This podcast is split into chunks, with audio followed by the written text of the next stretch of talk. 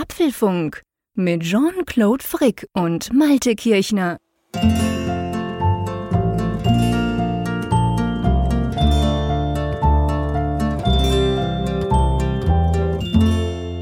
Apfelfunk 281. Aufgenommen am 23. Juni 2021.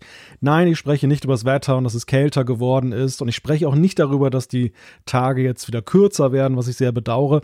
Ich habe eine Frage an den lieben Jean-Claude. Wir haben nämlich, wenn diese Folge erscheint, den 24. Juni. Das heißt, sechs Monate bis Heiligabend. Hast du schon die Geschenke zusammen? Ach Mensch, also sag mal, was ist denn das für ein deprimierender Anfang? Zuerst kommst du damit, dass es kälter wird. Okay, das ist ja egal, es wird auch wieder wärmer. Dann kommst du damit, dass du sagst, die Tage werden schon wieder kürzer. Das ist ein echter Bummer, ganz ehrlich gesagt, für so einen Lichtfreak wie mich. Und jetzt kommst du noch mit Weihnachten um die Ecken. Spinnst du eigentlich? Das ist noch ewig lang. Jetzt kommt zuerst mal der Sommer.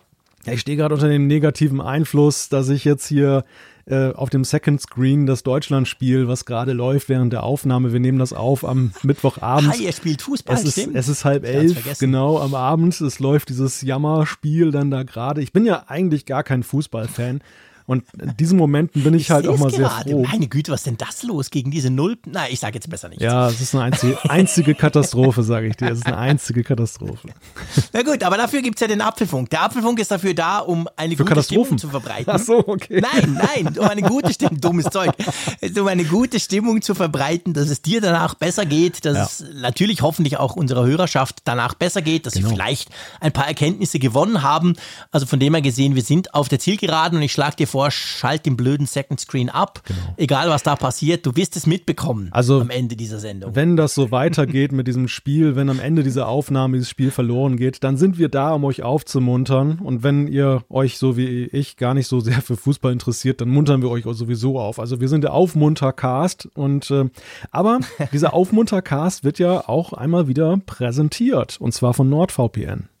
Ja, genau, von unserem Sponsor. Das freut uns natürlich riesig, NordVPN. Wir sprechen mal kurz drüber, was überhaupt so ein VPN macht. Letztendlich ist das für euch eine Möglichkeit, dass ihr eine verschlüsselte, sichere Verbindung aufbauen könnt zu den Servern von NordVPN und von dort dann halt zum Beispiel in den USA rausspringen virtuell. Und dann könnt ihr zum Beispiel Netflix gucken mit viel dem größeren Angebot als in Deutschland und natürlich auch in der Schweiz. Ihr könnt Dinge freischalten, Lieblings-Entertainment-Websites, egal. Es gibt gibt 5.500 Server in 60 Ländern. Die Nutzerdaten werden übrigens nicht aufgezeichnet, das ist wichtig. Und wenn ihr irgendwo mal wieder unterwegs seid, langsam kann man ja wieder ans Reisen ja. denken, dann kennt ihr das ja mit diesen WLANs überall. Ist ja schön und gut, braucht man sein Datenvolumen vom Smartphone nicht. Aber ist halt immer so ein bisschen die Frage, wer einem da noch quasi virtuell über die Schulter guckt. Genau dafür ist NordVPN auch da, weil das Ganze eben verschlüsselt ist, doppelt verschlüsselt sogar und ihr könnt sechs Geräte gleichzeitig verbinden. Ganz ehrlich, ich fahre ja dann nach Holland in zwei Wochen und ich werde das Teil natürlich mitnehmen, weil ich nämlich am Schweizer Fernsehen die Fußball-Europameisterschaft gucken will und wenn ich ah. in Holland sitze, dann sagt mir natürlich die blöde Webseite, nö, nö, du, du bist in Holland, du darfst das nicht gucken. Dann mache ich einfach NordVPN auf, wähle mich auf einen Schweizer Server und schaue Fußball. Ein perfekter Use Case. Und wenn es dir nicht gefällt, dann gibt es ja auch noch die 30 Tage Geld-Zurück-Garantie. Wenn es mal nicht läuft, gibt es einen 24-7 Kundenservice per Live-Chat und E-Mails. Also was will man mehr? NordVPN, ihr bekommt einen ja, ein Gutschein von uns, ein Couponcode. Er lautet Apfelfunk und damit könnt ihr dann auch mit der URL nordvpn.com slash Apfelfunk reingehen und dann bekommt ihr ein Zwei-Jahres-Abo mit einem zusätzlichen Monat und einem riesigen Rabatt. Genau, also probiert das doch mal aus. Vielen Dank an NordVPN, dass Sie diese, Spon diese Folge unterstützen. Ähm, übrigens, apropos unterstützen, mein Lieber. Wir quasseln jetzt hier am Mittwochabend, schön und gut, unser toller Podcast, aber wir sehen uns sogar am Freitag. Ja, endlich sehen Zumindest virtuell. Endlich sehen wir uns mal wieder, genau. ja, ich wollte ich wollte die kleine Einschränkung noch machen, weil man könnte ja, also bei uns wurde jetzt heute wieder ganz viel gelockert und so, also es, das tönt ja ganz toll bei uns in der Schweiz, jetzt könnte man der ein oder andere auf die Idee gekommen, ich komme mal kurz zu dir, soweit nicht, aber wir haben wieder Apfelfunk am Hörer. Ja, aber es wäre tatsächlich ja wieder möglich, jetzt ohne große Quarantäne. Also die Schweiz Ja. ist ja, glaube ich, auch als Hochrisikogebiet oder als Risikogebiet jetzt heruntergestuft worden in Deutschland. Du darfst, Ja, wir sind gar nicht mehr du gefährlich. darfst wieder rein, du musst nicht in den Käfig 14 Tage in Quarantäne. Nein, Höchstens noch wegen Tollwut oder so, aber nicht mehr wegen Corona. Nein, Spaß ich beiseite. sehe, du machst alles, damit ich zu dir komme. Wir gehen auf Nummer sicher hier. Nein, aber wir sehen uns virtuell. Apfelfunk am Hörer steht vor der Tür. Zum Glück ist es ja ein bisschen wieder kühler geworden. Da ist es dann wiederum positiv, dass es hier im Studio nicht kocht. Und wir haben diesmal zwei interessante, also wir haben den Zeier natürlich dabei, aber noch weiter zwei interessante Gäste. Der ist ja nicht interessant, gell? Nein, haben wir natürlich nicht gesagt. Das hattest du gerade so getönt. Sorry, warum bin ich denn so sarkastisch heute Abend? Ähm, ja, wir haben zwei interessante Gäste. Ähm, wer, wer, wer hilft uns denn? Sag mal. Ja, das ist einerseits der Sebastian, der arbeitet im Bildungsbereich als Gymnasiallehrer. Mit ihm sprechen wir darüber, was so, ja, naheliegenderweise, was so in den letzten Monaten und im letzten einem Jahr alles so los war in Sachen Bildung, Digitales und äh, welche, welche Learnings er dann da hat. Das, wir hatten das ganz am Anfang der Pandemie mal das Thema und jetzt ist eigentlich ein wunderbarer Moment, um mal zu gucken, was hat sich denn da getan und so. Und er ist da sehr engagiert. Super. Und dann haben wir den Michael. Michael ist ein Hobbyentwickler, hat eine App, die wir dann auch vorstellen werden. Und er wird uns mal berichten, wie das so ist, wenn man als Entwickler, als Hobbyentwickler ohne großes Marketingbudget und alles halt ja, seine App an den Mann bringen möchte, welche Widrigkeiten da auf dem Weg sind und ja, wie das alles so geht. Ja, großartig. Also wenn ihr dabei sein wollt, diesen Freitag, das ist dann der 25. Juni ab 21.45 Uhr auf unserem Apfelfunk YouTube-Kanal. Ihr könnt da zuschauen, ihr könnt da mitdiskutieren in den Kommentaren. Das wird eine lustige Sache. Ich freue mich riesig drauf. Ein tolles Team. Also schaltet doch, schaltet doch einfach mal ein, wenn ihr uns, wenn ihr uns sehen wollt. Und übrigens, kleiner, kleiner Teaser von meiner Seite. Das ist für euch sozusagen, für die Apfelfunk-Community, die letzte Gelegenheit, nochmal einen Blick in mein Büro zu werfen. Oh. Weil danach stehen größere Veränderungen an. Das mehr will ich nicht verraten, das hört ihr dann im Apfelfunk am Hörer. Aber auf jeden Fall, auch das wäre eine kleine Premiere oder wie sagt man, eine, eine kleine Derniere. So kann man es, glaube ich, sagen. Oh, der Franzose, ja. Ja, der Franzose, genau. Wie gut, dass ich das ein paar Jahre in der Schule hatte. Aber ist nichts hängen geblieben. Nein, also genug der Reklametafel für verschiedene Dinge. Kommen wir zu den Themen, würde ich sagen. Ja, absolut, ganz genau. Und zwar zuerst sprechen wir darüber, dass Apple sich wehrt. Und zwar kommt das Sideloading von Apps. Dann stellen wir die Frage zu vorsichtig. Eine US-Kommune klagt über Apple Watch-Notrufe. Vorsicht bei Prozentzeichen. Es gibt da einen WLAN-Namen, der killt sozusagen euer iOS-Gerät. Da müssen wir drüber Ja, es sprechen. gibt Geschichten, die glaubt man gar nicht, dass es sie gibt. Das iPhone 13 klopft an der Tür, aber was steckt denn drin? Dann haben wir mal wieder die Apfelstücke. Da geht es um kleinere Themen, um unter anderem ums Gendern bei iOS 15 und um schiefe iMacs. Genau. Ja, Umfrage der Woche gehört natürlich auch zu jedem ordentlichen Apfelfunk und ähm, Zuschriften unserer Hörer. Ganz genau. So, dann lass uns mal damit loslegen. Und zwar ähm, geht es darum, dass sich Apple aktuell wieder sehr, sehr stark wehrt. Und zwar geht es um das Thema Sideloading von Apps. Erklär mal, was das eigentlich ist. Ich sag's gleich am Anfang. Davor hätte ich riesig Angst und das will ich auf gar keinen Fall. Warum das so ist, klären wir. Aber erklär mal, wa- wa- was ist genau Sideloading? Ja, sowas kennen ja iOS-Nutzer überhaupt nicht. Ja, eben, genau. ist ein Begriff, der aus dieser bösen Android-Welt kommt und der, oder aus anderen Betriebssystemen, der ja nämlich beschreibt, dass man an dem offiziellen App Store vorbei etwas auf das Gerät lädt. Dass man also eine direkte Möglichkeit hat, dann eine, ja, APK ist das ja bei Android und ähm, ich weiß gar nicht, IPA, genau so heißen diese äh, gezippten Dateien beim iPhone, dass man das drauflädt. Das gab es mal, das gibt es noch für Entwickler, dass man so direkt so, ein, so eine App drauflädt, allerdings auch nur mit entsprechenden Zertifikaten, die man über Ja. Xcode und Apple ausstellen muss. Aber es gibt eben nicht die Möglichkeit, wie bei vielen Android-Geräten, dass man einfach sagt, so schalt mal die Sicherheit runter und ich lade mal eine App einfach so am Play Store vorbei. Und genau das ist ja etwas, was jetzt im Fokus steht, dieser ganzen Debatten um Apple, die, die mögliche Monopolstellung und kartellrechtliche Sachen. Die Frage, also du hast es schon so ein wenig angetönt, die Frage, wie man es bewertet, ich glaube, da kommen wir sehr schnell auf einen Konsens. Die, die spannendere Frage für mich ist eigentlich erstmal vordergründig, Meinst du, das kommt jetzt? Ist es wirklich so gefährlich, wie es gerade äh, da scheint? Also eigentlich kann man sich gar nicht wirklich vorstellen. Und man darf ja nicht vergessen, natürlich Epic, diese, diese epische Klage, ich, ich bringe den Kalauer nochmal, aber ähm, das kommt natürlich von dieser Geschichte und von der Unzufriedenheit von vielen Entwicklern und natürlich vor allem von den großen Firmen. Letztendlich geht es natürlich um die Macht von Apple in ihrem eigenen Ökosystem. Andererseits glaube ich schon auch, wir haben es ja hier nicht mit einer ganz klassischen Kartelluntersuchung ähm, zu tun, zumindest bei diesem Epic-Streit im Moment gerade. Es könnte sich dazu auswachsen. Andererseits darf man auch nicht vergessen, bei solchen Kartellklagen ist es natürlich auch immer so, da wird natürlich auch der Markt per se angeguckt. Damals bei Windows, wir erinnern uns, Internet Explorer, der die Konkurrenz platt gemacht hat und so weiter. Und jetzt ist es halt bei Apple ist so ein bisschen ein Spezialfall.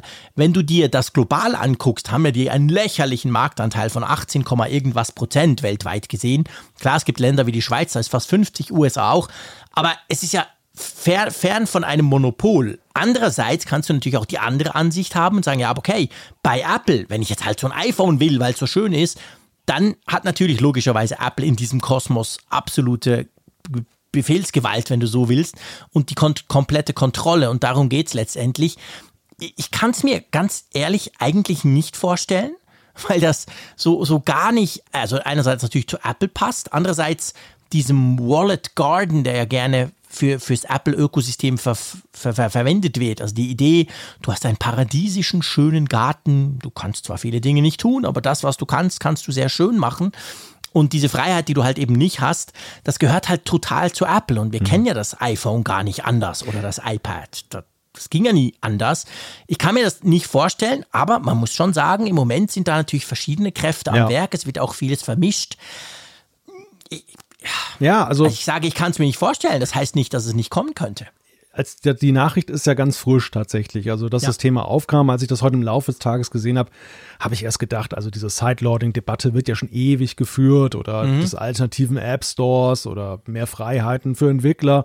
Und mittlerweile belächle ich das immer, weil das so für mich auch ein wenig wie Traumtänzerei wirkt. Es ist halt so ein Heiligtum von Apple und man kann sich gar nicht so recht vorstellen, dass dann jetzt so ein tiefer Eingriff dann in dieses äh, Betriebssystem dann gesetzlich gemacht wird, weil das natürlich auch viele Folgewirkungen auch auf andere Systeme und Plattformen hat. Das ist ja nicht nur Apple, also Apple steht da auch ein Stück weit exemplarisch ja für eine ganze Branche, wo ja diese Wallet Gardens ja üblich sind.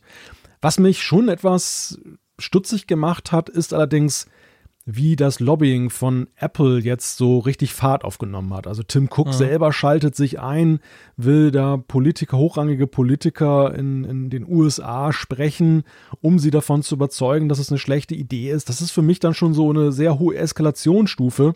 Sie, flank ja, ja. sie flankieren das Ganze ja auch mit einer großen Medienkampagne augenscheinlich. Also es wird in ganz vielen Branchenmedien lesen wir jetzt von mhm. so einem großen Report von Apple, wo sie halt dann die vielfachen negativen Auswirkungen darlegen, die das eben haben kann. Und deshalb, ja, so ein wenig Alarmstufe Rot-Stimmung ist halt, ne? So, man, ja, so, so stark habe ich Apple nie Apple gesehen. Richtig. Ja, ja, genau. Ich meine, das, das Problem ist halt letztendlich tatsächlich, dass, also ich habe eine klare Meinung. Wir können, wir kommen nachher gleich zu unseren Meinungen, aber das Problem ist halt wirklich, dass man es tatsächlich auf verschiedene Arten angucken kann, je nachdem, wie man die Sache angeht. Und wenn du das aus Seite von Epic anguckst oder natürlich auch von anderen, es muss, ja nicht dieser riese Epic sein, der Milliarden verdient und unglaublich un, einfach irgendwie, das ist ja die, die Anti-Firma, sage ich mal, was, was, was, was, was, was meine Sympathien anbelangt, Epic eigentlich. Und das hat jetzt nichts damit zu tun, dass sie gegen Apple fighten. Ich kenne Epic sehr gut, weil meine Kinder natürlich auch Fortnite verfallen sind. Also ein anderes Thema. Du kannst auch kleinere letztendlich Entwickler nehmen und dort ist es natürlich so, wir, wir kennen das ja selber. Warum heißt denn unsere App nicht Apfelfunk im App Store? Warum heißt denn die Funkgerät? Also letztendlich, es gibt genug Beispiele, die halt letztendlich zeigen, wie rigide und wie strikt Apple da ist. Aber daraus dann quasi die Argumentation zu drehen, ja, es wird alles viel besser, wenn man das aufmacht, mhm. halte ich für einen kompletten Quatsch. Ja, äh, das sehe ich genauso. Ich, ich glaube nämlich, dass das Sideloading das wird nichts besser machen. Also die, diese, diese Walled Garden Geschichte hat ja per se erstmal viele Vorteile, die auch auf Nutzerseite sind. Wenn wir über Verbraucherschutz reden und wenn wir schon jetzt die Option in Erwägung ziehen, dass man Apple jetzt dann in die Geschäftspolitik so tief eingreift, dann müsste man ja eher daran gehen und sagen, wie kann man auf der einen Seite die Vorteile des Walled Gardens erhalten, Mhm. Und nebenbei gesagt auch die Einfachheit, die App draufzuladen, weil Sideloading macht auch auf Android nur bedingt Spaß. Also das, das ist für viele, ja. viele, viele unprofessionelle oder Laiennutzer ist das auch schon Überforderung. Das ist auch ganz wichtig dazu zu sagen. Aber vor allem ist es eben so, du hast es gerade angesprochen, Apple hat ja einerseits nachvollziehbare Kriterien, also wo man sagt, die sind Common Sense, dass man zum Beispiel sagt, es ist keine Malware drin, dass man guckt, dass betrügerische Apps zum Beispiel mhm. aussortiert werden. Da kann ja keiner was dagegen haben. Aber es fängt halt an, kontrovers zu werden, wenn eben der Geruch aufkommt von, naja, sie wollen dann vielleicht auch eigene Dinge ein wenig beschützen. Sie wollen zum Beispiel ihre eigene Marke dann überproportional ja. stark schützen, wo sie bei anderen Markennamen vielleicht nicht so genau hingucken würden. Aber ein Apfelfunk dann zum Beispiel ist dann kritisch. Und kann man denn nicht irgendwie Apple in sein App-Review einige Regeln reinziehen, dass sie objektive Kriterien haben oder dass es eine, eine weitere, ja, von Apple losgelöste Prüfinstanz gibt, die, der sie dann Rechenschaft schuldig sind? Das würde doch, wäre doch viel besser, wenn man überhaupt mhm. eingreifen mhm. will. Ja, genau. Das wäre zum Beispiel eine Möglichkeit, ohne gleich das App-Ökosystem dahingehend zu sprengen, dass man das Sideloading ähm, quasi vorschreibt. Ich meine, natürlich, Epic und den Großen geht es ja um was ganz anderes. Denen geht es letztendlich schlicht und ergreifend nur um Kohle. Denen geht es halt darum, dass sie eben nicht die 30 Prozent an Apple abdrücken müssen, was sie nicht müssen, wenn man es quasi außenrum lädt. So machen sie es ja bei Android. Das du, du, du kannst Epic, ähm, ist, ist nicht mehr im Google Play Store, das war mal drin, aber grundsätzlich legst du dir das von der Epic-Webseite runter oder von irgendeiner anderen Webseite, wo du nicht weißt, was du kriegst. Und dann installierst du dir halt Fortnite auf deinem Smartphone quasi drauf. Und so möchte es halt Epic machen. Also die großen Dinge gehen es nur um Kohle, denen geht es weder um Security noch um Convenience, auch wenn sie so tun. Ja. Aber ähm, ja, ich fände das, fänd das super schlimm, weil ich meine, Android ist da das perfekte Beispiel. Da ist genau das Beispiel, auf der einen Seite, man muss gar nicht so weit gehen zum, zum Sideloading. Dort gibt es natürlich alles, da gibt es ganz schlimme Dinge. Sieht man auch immer wieder millionenfach Geschichten, irgendwelche Apps installiert, angeblich das neue heiße Game und dann ist es eben doch irgendein Trojaner. Und auf der anderen Seite aber natürlich, selbst Google selber hat ja nicht diesen strengen Review-Prozess, den Apple hat, nicht annähernd, sondern bei Google läuft das mehr oder weniger vollautomatisch alles. Und auch da rutschen halt immer wieder Apps durch. Da gibt es wieder die eine oder andere App, die zurückgezogen wird und dann steht da irgendwie 20, 20 Millionen Mal runtergeladen, aber war halt doch eine Backdoor drin aus China. Und solche Dinge hörst du von Apple eigentlich praktisch nie. Hm. Also von dem her gesehen, ich muss ganz klar sagen, ich schon nur aus Security und eben aus Konsumentenschutzgedanken dürfte man dieses App-Ökosystem nicht aufbrechen. Also Sideloading Nein.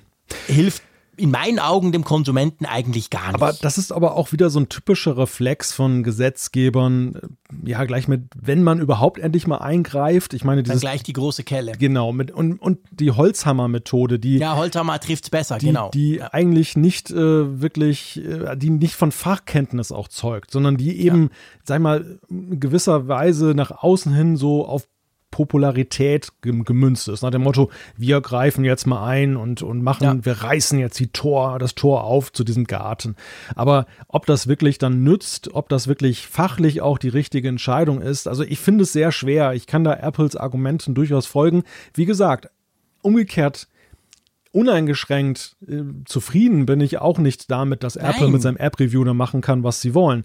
Denn auch wenn sie marktanteilmäßig jetzt vielleicht, oder was heißt vielleicht, definitiv nicht jetzt die, die Größe haben von Android in vielen Ländern und wo man viel mehr sagen könnte, Marktdominanz. Aber dennoch ist es natürlich, die Smartphones sind ein wachsender Faktor, weil sie einfach omnipräsent sind in unserem Alltag. Ja, und Apple hat da natürlich innerhalb des Ökosystems, klar, ich meine, man kann von außen betrachtet sagen, hey, okay, wenn ich das nicht will, kaufe ich mir ein Android. Ich habe ja keine Nachteile. Ich habe ja die Auswahl als Konsument. Gibt ja Millionen Geräte da draußen. Also ich bin ja nicht gezwungen, Apple zu nutzen. Aber wenn ich eben Apple nutzen will, dann bin ich natürlich schon genau diesen Dingen ausgeliefert und dann kann Apple halt schalten und walten, wie sie wollen. Und das hat durchaus Nachteile. Das will ich überhaupt nicht verkennen. Völlig klar. Das hat auch manchmal Nachteile, dass es halt gewisse Features oder gewisse Apps schlicht und ergreifend nicht gibt. Ja. Ich meine, hey, jahrelang habe ich auf Android mich gefreut drüber. Ihr wisst, ich habe ja immer auch ein Android-Smartphone da wie geil das ist, wenn jemand anruft, weil ich hatte schon vor Jahren, hatte ich quasi die offizielle Telefonbuch-App der Schweiz drauf und wenn jemand angerufen hat, hat es bei mir immer angezeigt, boah, das ist der Herr XYZ. Das ging jahrelang bei Apple nicht. Irgendwann hat sich dann Apple erbarmt. Wie gesagt, Jahre später hat eine API eingebaut. Inzwischen geht das auch bei Apple. Aber das sind dann zum Beispiel so Dinge, wo ich dachte, wow, shit, warum geht denn das nicht? Weil das, das ging bei Google schon länger. Also weil es Apple halt nicht will oder nicht macht. Also von dem her, das hat schon ganz klare Nachteile. Das will ich überhaupt nicht ähm, quasi in Abrede stellen. Ist nicht alles schön und der Wallet Garden ist eben kein Paradies. Aber ich, für mich ganz ehrlich gesagt, und ich bin eben auch der Meinung, für die meisten Nutzer hm. überwiegen die Vorteile doch bei weitem. Und die Gefahr, ja. die man sich dadurch halt, die Flanke, die man öffnen würde, sagen wir es mal so, die wäre halt heftig, wenn man wirklich Sideloading zulassen würde, dass du quasi wie bei Android irgendeinen Haken setzt und sagst, ja, ja, ich weiß, es ist gefährlich, klick Haken weg. Und dann kannst du dir irgendwelchen Mist installieren. Aber wie empfindest du es eigentlich? Das Interessante finde ich jetzt mit Blick auf Apples Vorgehen ist ja, dass sie nach wie vor so eine All-in-Strategie fahren. Also viele Branchenbeobachter haben ja erwartet, dass im Fortgang dieses Epic-Verfahrens, wo ja auch Apple bedeutet wurde, dass es vielleicht diesmal nicht mehr so gut geht mit, ihr kommt damit so durch, dass Apple in irgendeiner Weise ein Angebot macht, was ihre Heiligtümer wahrt auf der einen Seite, ihren Unique Selling Point, mhm. und auf der anderen Seite aber ein Entgegenkommen ist, dass eigentlich jetzt Kartellbehörden, Wettbewerbshüter, Beobachter allesamt sagen, ja, also jetzt hat Apple auch genug guten Willen bewiesen und das ist eigentlich für alle, also vor allem für den Nutzer ist es jetzt und, und auch für die Mitbewerber ist es eine gute Lösung. Was mhm. denkst du? Ähm, kann das gut gehen, dieses alles oder nichts? Ganz ehrlich, das kann ich nicht beurteilen. Ich gehe mal davon aus, dass Apple genug teuer bezahlte Anwälte hat, dass sie schon ungefähr abschätzen können, mit der Richterin und dem Ganzen ähm, funktioniert das. Man, man konnte ja auch lesen, ich habe letztens in der Washington Post so einen Artikel gelesen, man geht grundsätzlich schon davon aus, dass zumindest jetzt dieses erste Verfahren, von dem wir immer sprechen in Kalifornien, dass das wahrscheinlich großmehrheitlich zu, zugunsten von Apple ausgehen könnte. Aber ich gebe dir recht, also es ist schon so quasi, wir geben keinen Millimeter nach. Es ist wirklich, es gibt gar kein also, Entgegenkommen. Also ganz das, klein das macht bisschen, mich auch ne? so ein bisschen stutzig. Ja, also wir haben ja so ein ganz klein bisschen zur Jahreswende gesehen mit dieser 15%-Regelung, dass sie gesagt haben, stimmt, bis, das war, ja genau, bis stimmt. eine Million Euro Umsatz im Jahr, wenn du an diesem Programm teilnimmst, also nicht automatisch für mhm. Entwickler, dann bist du im 15% Abgabemodus und musst nicht 30 geben. Sodass man ja, ja, man hat ja auch einen schönen Keil dann zwischen den Großverdienern getrieben und der Mehrheit der App-Entwickler, die ja eben unter der 1 Million Grenze sind. Das ist ja wirklich das Gros, mhm. die, die da unterwegs sind, hier mal 500 Euro im Monat verdienen oder was. Und ja, genau. Also das fand ich, das war schon ein ganz interessanter Move, aber ich habe doch ein wenig den Eindruck, ähm, weil einfach sich alles so einschießt. Und das hat eben nicht nur was mit Apple zu tun, das hat eben auch was ja, mit allen anderen zu tun. Mit Facebook, mit Google. Die EU-Kommission ist ja auch gerade jetzt hinterher und nimmt das auch ins Visier. Also es hat momentan so ein wenig diesen Geruch von Microsoft der 90er oder der ja. 2000er Jahre mit der Browser-Geschichte, wo man es ja auch durchgezogen hat bis zum letzten. Ja, ich, ich meine, man darf halt auch nicht vergessen, Apple hat natürlich auch durch eigenes Verhalten, beziehungsweise primär durch eigenes Verhalten, sie haben schon relativ viele Flanken offen im, im Moment. Wir haben oft über die App Tracking Transparency gesprochen. Wir haben natürlich oft darüber gesprochen, wie toll das doch eigentlich für Konsumenten und für Nutzer von Apple-Produkten ist. Aber auf der anderen Seite ist das natürlich ein gigantisches Einfalltor für Kritik. Damit machst du dir eben Facebook und alle, eigentlich die ganze Werbebranche, machst du dir damit zum Feind. Und das mag beim, beim, beim, beim Nutzer gut ankommen. Ich bin überzeugt, das verkauft auch mehr iPhones. Aber das hilft dir auf den ganzen gerichtlichen Fronten natürlich nicht. Ja. Weißt du? Also sie haben schon, es ist nicht nur diese Epic-Geschichte, es ist einiges, was im Moment da am Kochen ist. Und ja, ich weiß nicht, ich will nicht sagen, man hätte vielleicht die App-Tracking Transparency nicht bringen sollen. Ich meine, Apple ist halt wirklich straight. Das ist ja eigentlich auch das Schöne dran. Die ziehen dann ihre, ihre Strategie halt wirklich durch. Aber ähm, ja, sie sind im Moment sehr, sehr angreifbar von verschiedensten Seiten. Sie haben sich, oder sagen wir es anders, sie haben sich mächtige Feinde gemacht. Darf ich übrigens kurz ein Update liefern jetzt äh, aus unserer Live-Situation? Mhm. Es ist knapp 23 Uhr und mit Hängen und Würgen hat es die deutsche Mannschaft doch mit einem 2 zu 2 jetzt noch ins Achtelfinale geschafft. Ah, echt? Kommen Sie jetzt weiter damit? Ja. ja. Ich, Na, das doch ich habe deine Anweisung, ich habe deine Anweisung keine Folge geleistet und äh, habe trotzdem hier noch etwas, das, das mitverfolgt. Mir vollkommen bewusst. ich gehe ja überhaupt nicht davon aus, dass ich dich auch nur annähernd, nähernd auslaste mit meinem Gelaber hier aus der Schweiz. Da kannst du problemlos daneben noch was anderes tun. Kommentiere noch Fußballspiele nebenher, genau. Genau, ja, ganz genau. Live-Ticker für die Zeitung. Ja. Malte ist jetzt neu in der Sportredaktion. Ja, also ähm, Schwieriges Thema. Ich ja. hoffe wirklich, dass das nicht kommt. Also beim Sideloading Nein, ganz spezifisch. Ich, ich, hoffe natürlich schon eigentlich auch, dass Apple vielleicht dieses ganze App-Review, ich will mal, ich will nicht sagen aufweicht, weil das möchte ich wirklich nicht. Ich finde, bei, bei Security, bei Datenschutz, da, da gibt es kein ähm, ein bisschen, sondern gibt es nur alles oder nichts. Aber zumindest bei dem, dem Ganzen, wie sie es halt machen, eben, ich will jetzt uns da gar nicht zuvor das hinheben, aber es mhm. ist so ein schönes Beispiel halt, dieser Quatsch mit den Namen und so weiter, da gibt es ja ganz, ganz, ganz viele Beispiele.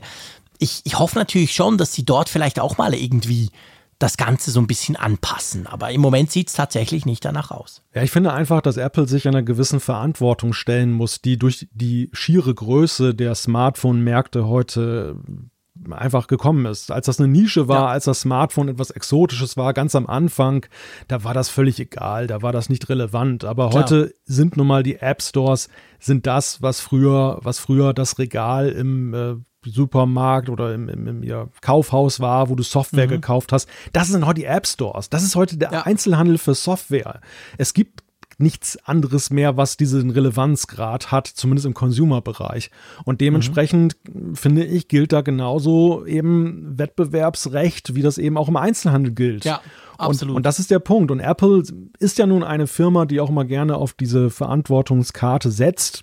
Stichwort mhm. Nachhaltigkeit, Stichwort ja, im politischen Bereich auch teilweise. Und, und ich finde, dort wiederum verhalten sie sich so ziemlich kleinteilig und ähm, das ist ja. das ist sicherlich äh, überdenkenswert, ob das noch Zukunft hat so.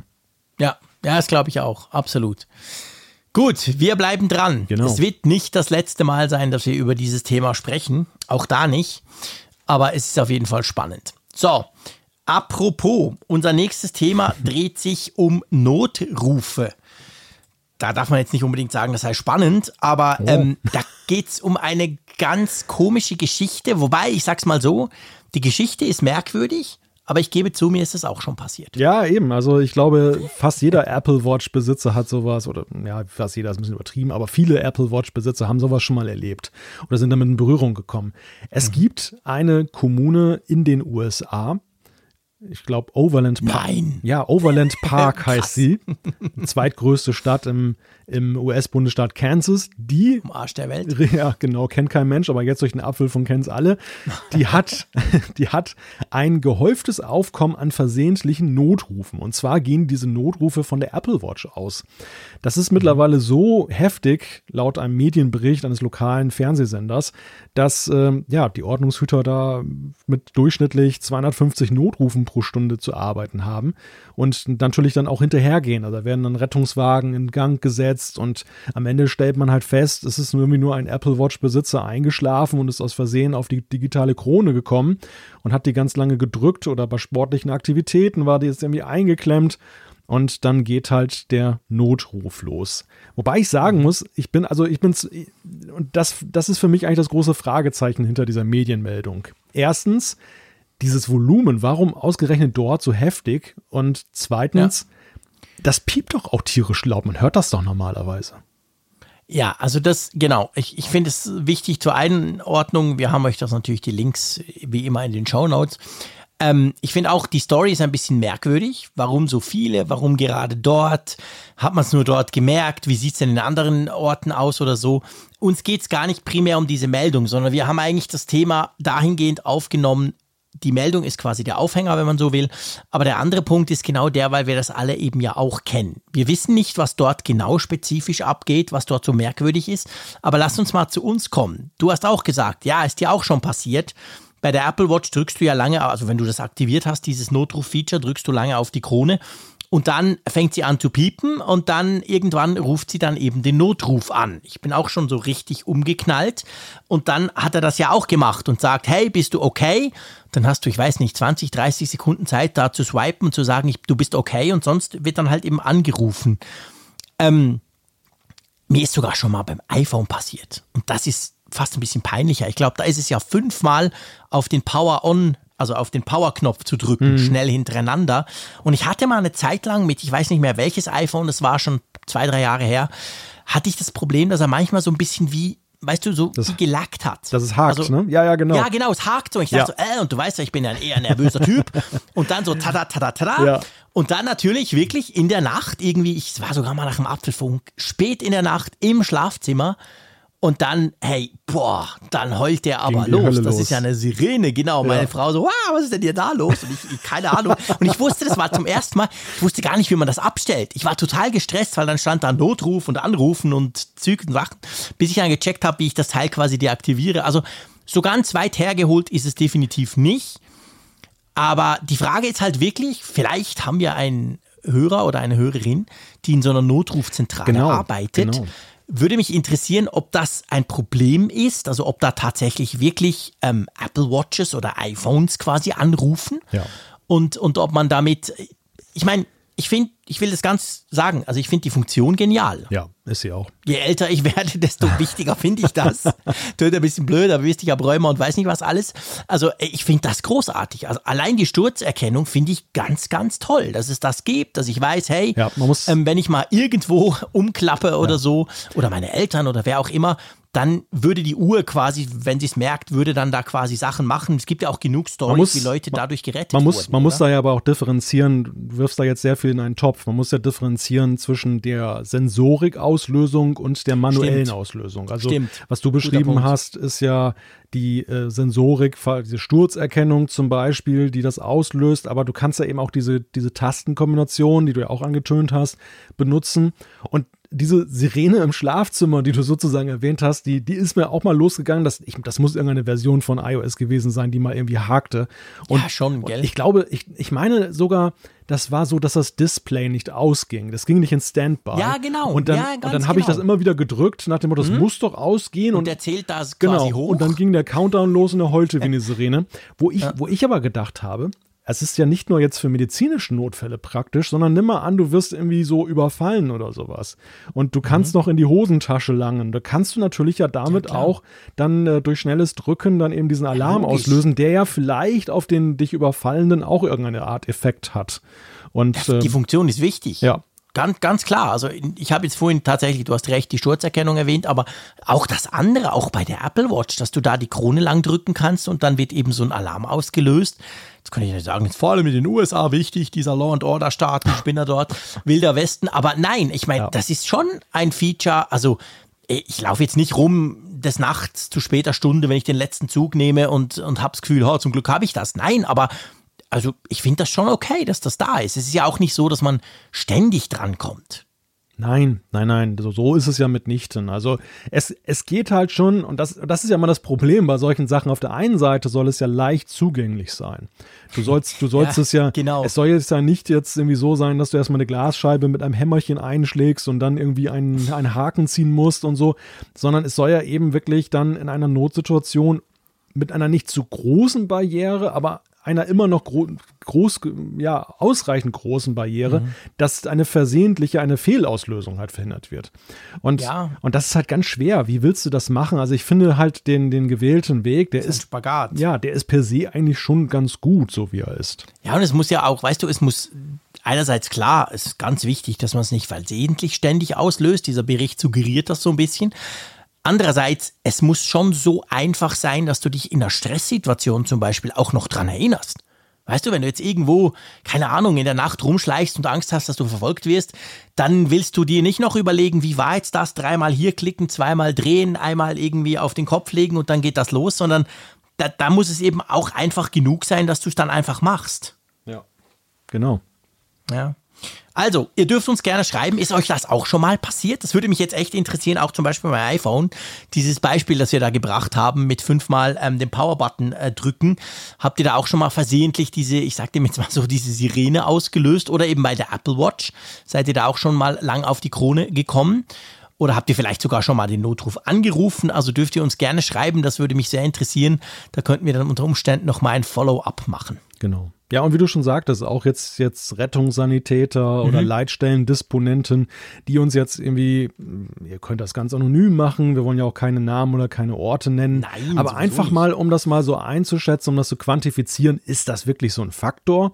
Oder haben die da in Kansas irgendwie viele Spaßvögel, die das da irgendwie auslösen? Keine genau. Ahnung. Was ist dort los? Was ist da los das in Kansas? wissen wir nicht.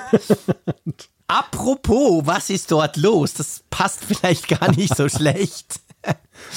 Wir hatten ja schon so das eine oder andere kleine Problemchen, wenn man irgendwas macht, wenn man den Taschenrechner startet, wenn man die Wetter-App, keine Ahnung, beim, bei der Zeitumstellung. Es gibt ja immer merkwürdige Phänomene. Und dieses, wo wir jetzt drüber sprechen müssen, ist in der Tat auch sehr merkwürdig.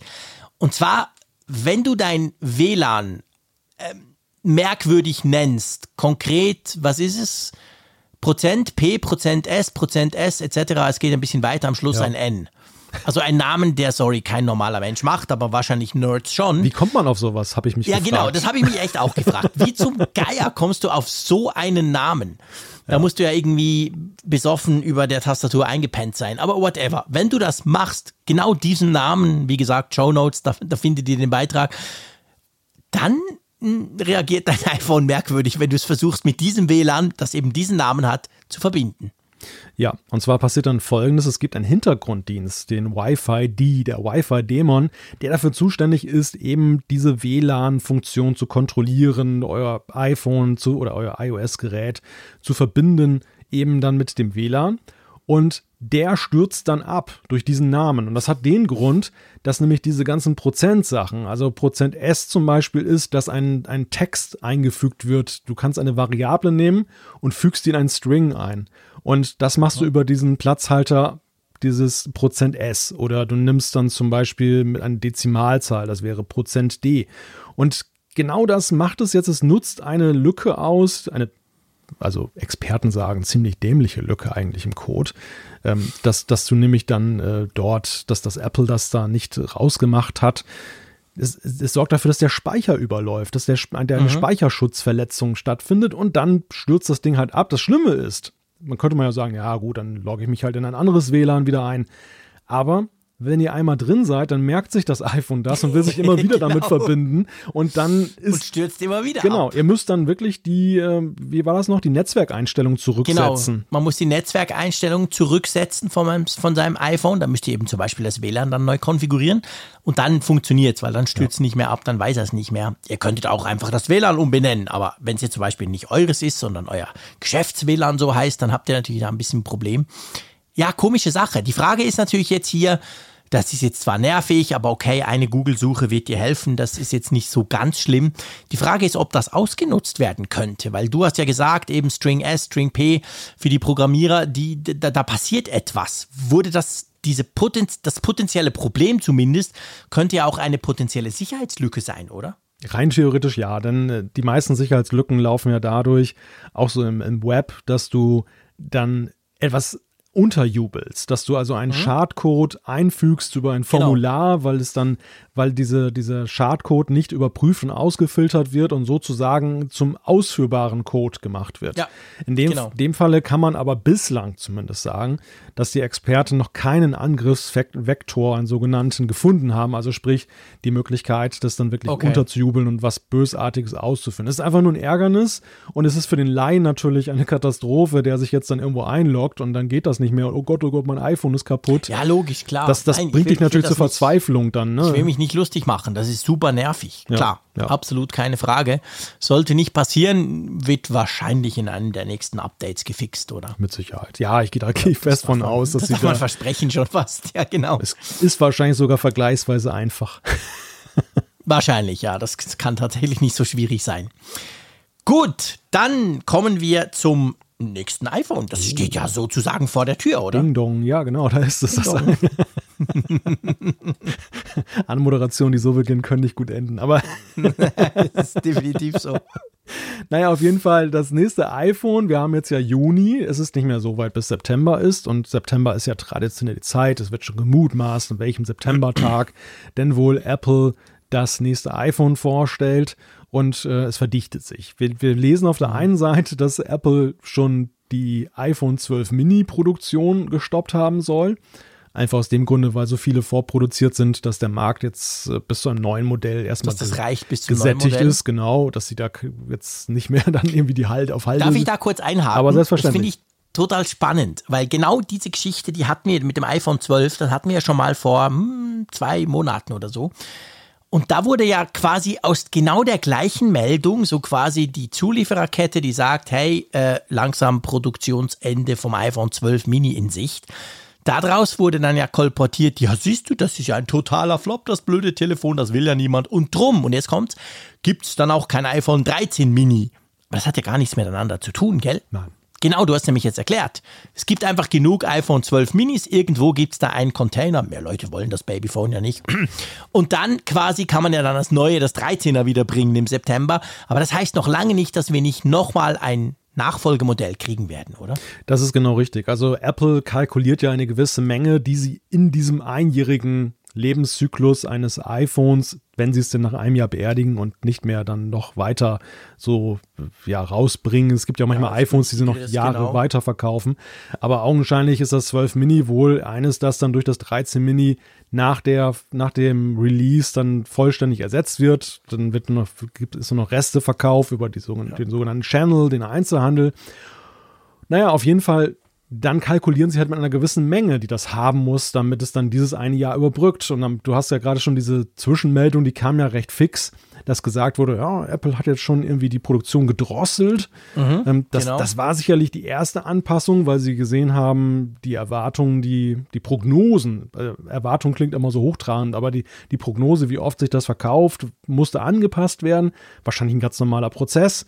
Und jetzt Ja. sehen sie halt, okay, bis zum Ende des Lebenszyklus, des Produktionszyklus, haben wir jetzt einfach genug Dinger bei der Prognose. Das wird jetzt auch nicht mehr hochgehen, das wissen wir auch. Drei Ja. Monate vor einem neuen iPhone steigen in der Regel nicht die Verkäufe, sondern gehen eher noch eher ein bisschen runter. Und das sind nur noch drei Monate. ja, Ja, stimmt. Krass, du hast recht. Wow. Ja, du hast schon von Weihnachten schon gesprochen, aber das iPhone steht ja wirklich sozusagen vor der Tür. ich bin ja gerade extrem fokussiert auf die zweite Jahreshälfte, merkst du. Ja, ich merke es, ja genau. Ich bin im Moment extrem fokussiert auf meine Sommerferien. Ich denke nicht so weit in die zweite Jahreshälfte. Ja, die, die sind bei mir tatsächlich noch einen Monat entfernt. Insofern. Tja, siehst du, da musst, da musst du jetzt damit leben, dass ich mich jetzt ein bisschen in der Vorfreude ja, suhle. ja, ja. Aber komm, lass uns jetzt endlich mal zum iPhone 13 kommen. Genau. Ja, das iPhone 13. Das, das äh, ist dann natürlich in dem Zusammenhang auch ein Thema. Ähm, es geht da um einen Bericht von Trendforce, die, die haben sich damit auseinandergesetzt, was das haben kann und so weiter. Die Preise sollen ungefähr gleich bleiben. Und es gibt Prognosen zu der Frage, was da drin stecken könnte. Genau. Also natürlich ein A15, wer hätte das gedacht? Das wussten wir letztes Jahr schon, der im 5-Nanometer-Verfahren gefertigt werden soll. Macht natürlich absolut Sinn. Und dann, da freut sich der Frick, dass zumindest die Pro-Modelle wohl jetzt dieses Jahr einen 120 Hertz Screen bekommen sollen. Wir haben ja schon ausführlich darüber gestritten, als, um die, als es um die Gerüchte, also quasi vor dem iPhone 12 Launch ging. Da hatte man ja schon gedacht, das komme vielleicht dann, kam ja jetzt nicht. Aber jetzt das iPhone 13 soll das wohl bekommen.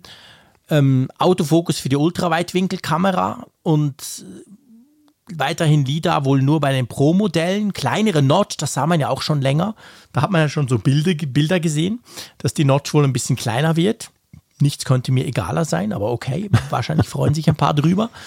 Ja, also, wie soll ich sagen? Tönt jetzt nicht nach Revolution, aber nehmen wir ganz gerne entgegen, wenn es kommen sollte, oder? Ja, klar. Das ist, diese 120 Hertz Geschichte ist ja schon ein Wunsch aus dem Vorjahr, der ja dann nicht erfüllt wurde.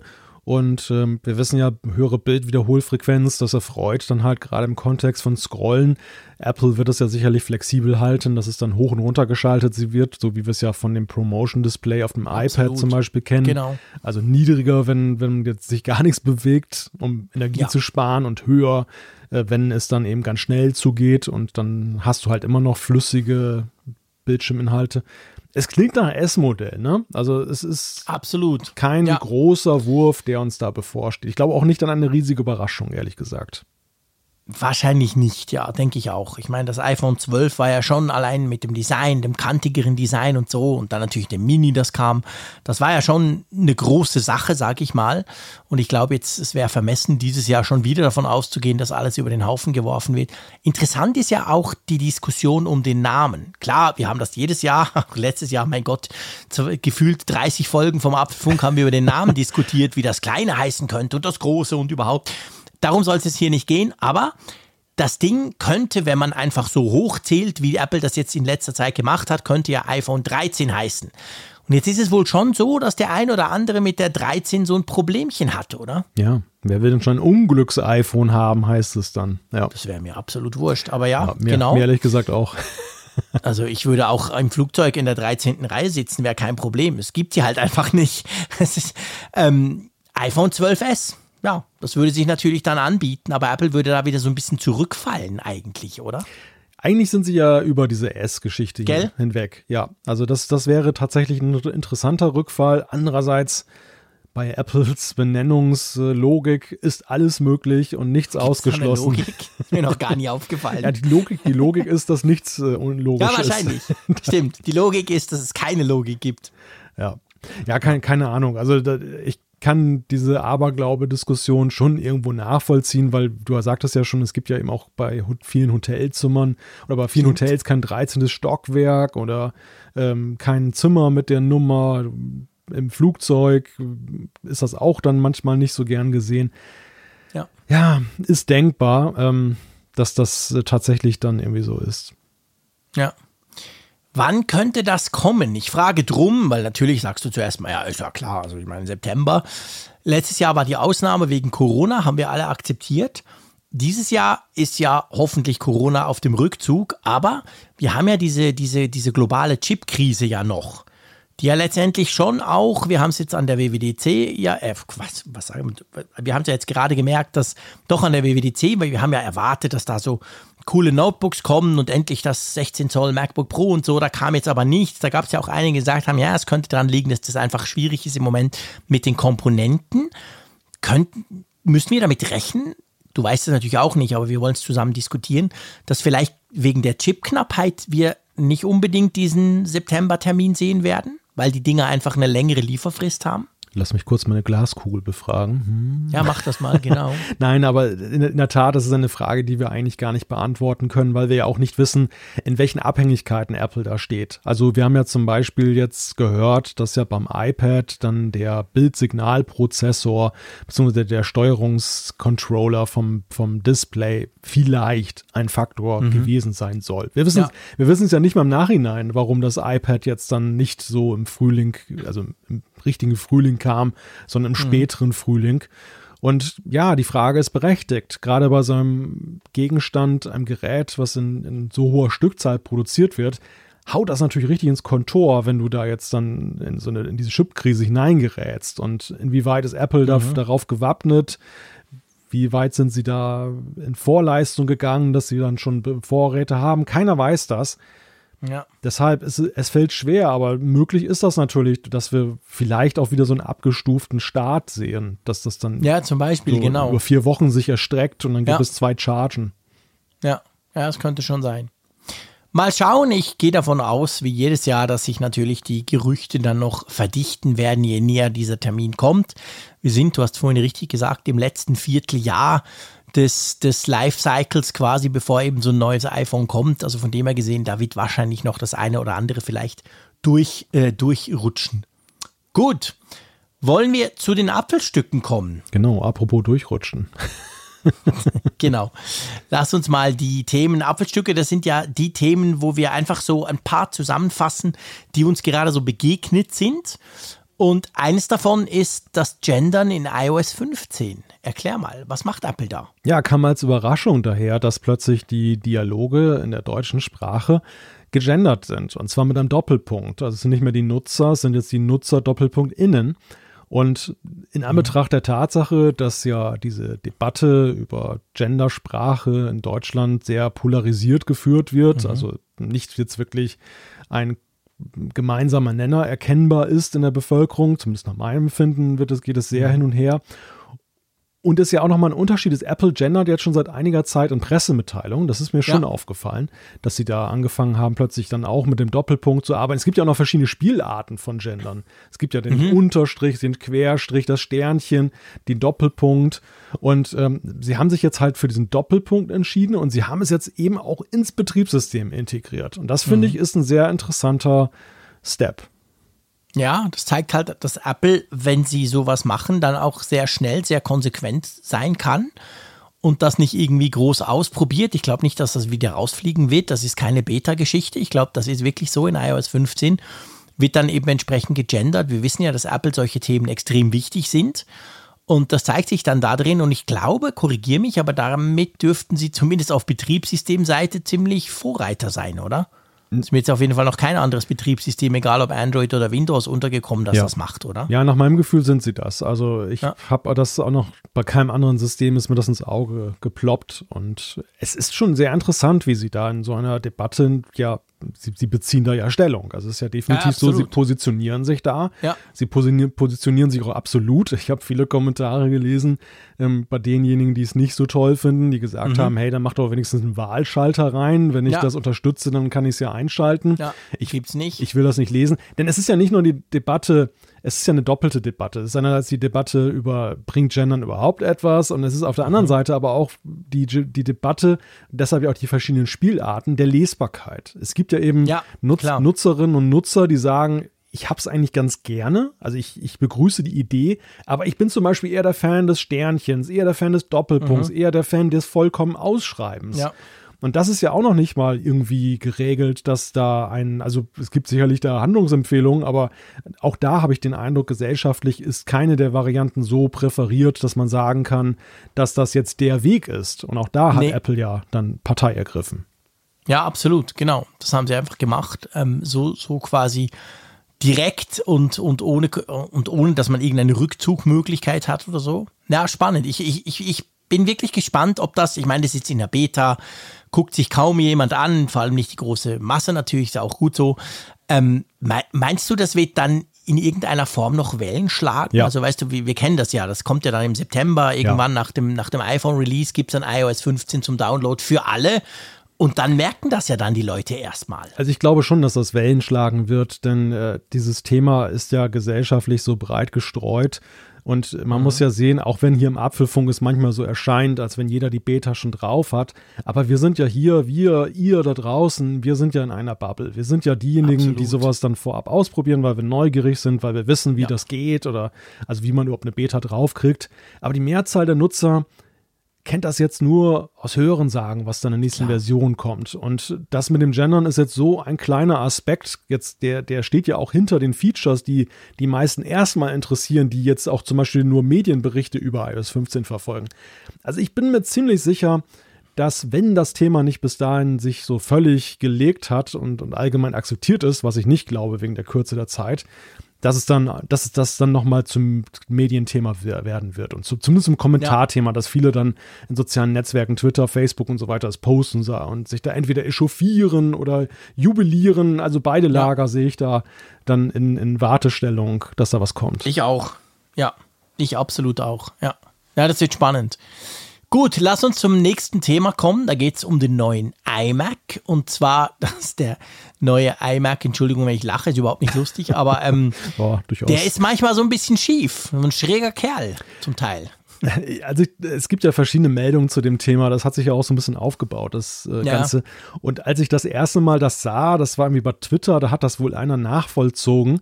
Und ich habe erst gar nicht geschnallt, was der eigentlich da macht, weil ich auch nicht. Der, der hatte irgendwie so ein Stück. ich habe das gleiche gesehen, der hat so, genau. so ein Stück Pappe, glaube ich, mit so einer Markierung oder was das mhm. war und hat das so an der rechten Seite dran gehalten, auf der linken Seite. Mhm. Und ich dachte, äh, ist das jetzt irgendwie ein geiler Gag? Kommt da irgendwie Luft raus oder irgendetwas? Und dann stellte ich halt fest, nee, da, da, das ist halt schief. Ne? Die Linie ist bei dem einen unten und bei dem anderen oben. Das Display ist also in dem Ständer nicht richtig verankert oder gerade verankert. Ja.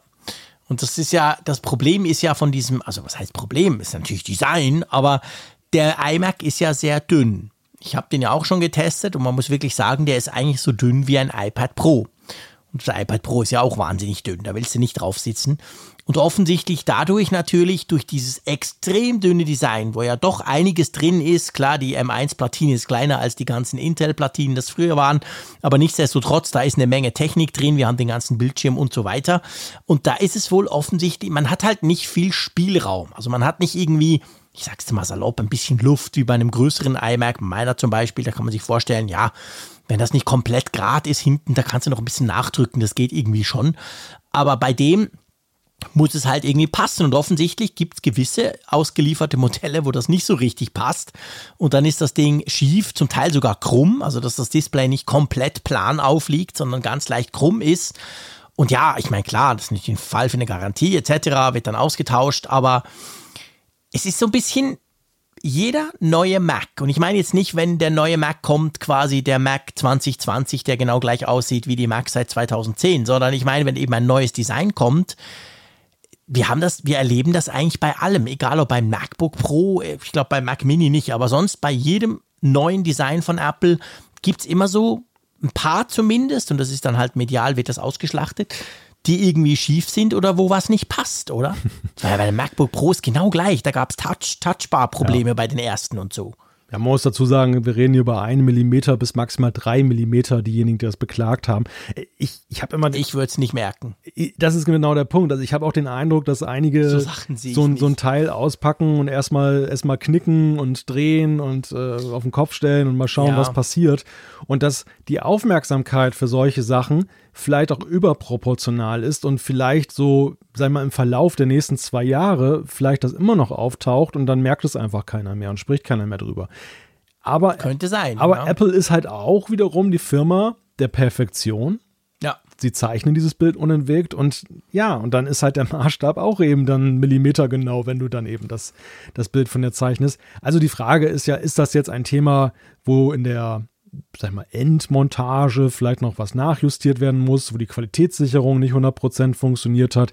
Ist es einfach normal aufgrund der Bauform, mhm. dass sowas passieren kann? Muss man damit vielleicht auch leben? Keine Ahnung. Also, wir werden es sehen oder wir werden es auch nicht sehen, äh, je nachdem. Ich, ich, glaube nicht, dass man damit leben muss. Ja, wahrscheinlich nicht. Wenn du, also wenn du das, wenn du das beweisen kannst, blöd gesagt, ja. dann, dann denke ich, wird das ausgetauscht oder korrigiert. Vielleicht kann man irgendwas dann noch, noch, noch machen, quasi um das richten oder so. Weil es ist genau wie du sagst, man, man zahlt sehr viel Geld bei Apple. Apple geht selber hin und sagt, wir sind nicht nur die Besten, wir sind die geilsten, sondern wir machen es auch am besten und überhaupt. Wir haben auch die tollsten Produkte und dann ja, ich eben, ich würde nicht unbedingt nachmessen. Wahrscheinlich würde ich es nicht merken. Ich meine, klar, wenn es so schief ist, dass ich sehe, dann ist es auch ein No-Go. Ja, das stimmt. Dann muss es aber schon ziemlich schief sein. ich gehe auch beim Auto nicht die Spaltmaße überprüfen auf allen Seiten. Ich habe mir ja vom halben Jahr ein neues Auto gekauft. Das mache ich auch nicht. Es gibt ganz viele, die das machen und dann sagen, hey, da vorne, hinten, links quasi irgendwo beim Scheinwerfer, da ist ein Millimeter zu wenig, ab in die Garage damit. Das kann man tun, klar. Äh, ich mache es nicht, aber bei Apple, da ist halt der Anspruch, dass es einfach perfekt sein muss. Das kann ich von dem her absolut nachvollziehen. Kleine Übersetzungshilfe übrigens für die deutschsprachigen Zuhörer. Eine Garage ist in der Schweiz eine Werkstatt. Das ist ganz wichtig zu wissen. Ja, was denn sonst? Ja, in Deutschland ist eine Garage ein Behältnis, wo du dein Auto reinstellst. Ah ja, stimmt. Das, das, ja, bei uns lustigerweise auch. Ja, das, das hat mich, das hat mich immer. Das muss sich aus dem Kontext erschließen, mein Lieber. Ja, das hab ich, hat mich immer, immer wieder mit. irritiert in unseren Gesprächen über Autos, wenn du darüber gesprochen hast, dass du dein, dein Auto in die Garage gebracht hast und hast dort mit, mit den Leuten gesprochen, wo ich mal dachte, wieso hat er Leute in seiner Garage? Ja, ich habe eine komplette Boxencrew bei mir zu Hause. Wusstest du das nicht? die machen das für mich. Die haben das, ja, okay, die haben das über Nacht in der Garage behalten. Ich dachte, Moment, wieso übernachten da Leute in seiner Garage und behalten sein Auto da? Okay, guter Punkt. Dankeschön, Malte. Haben wir mal wieder etwas, etwas entdeckt. Neues aus, Neues aus der Garage sozusagen. Neues aus der Garage, genau. Neues aus der Schweiz sozusagen. Ja, nee, eben. Also von dem her gesehen, das ist, das darf, also das kann passieren. Da, aber es ist natürlich nervig, seien wir ehrlich. Ja, klar. Du kaufst dir einen Mac, du wartest wahrscheinlich ein paar Wochen drauf, dann kommt endlich, endlich das Grün, das du dir gewünscht hast. Du packst ihn aus, du stellst ihn hin, du richtest ihn ein und du merkst plötzlich, hä, das Display ist schief. Ja, so Zeug ist halt blöd. Ja, der, der, also du hast eigentlich ganz schön den springenden Punkt benannt, der auch für mich jetzt maßgeblich wäre wenn ich jetzt nicht um diese Diskussion wüsste, ich kaufe mir diesen Mac und stelle ihn hin und stelle fest, er ist schief, dann würde ich auch aufgrund des Preises eben hingehen und sagen, hey, das kann nicht sein und Apple, du musst was tun.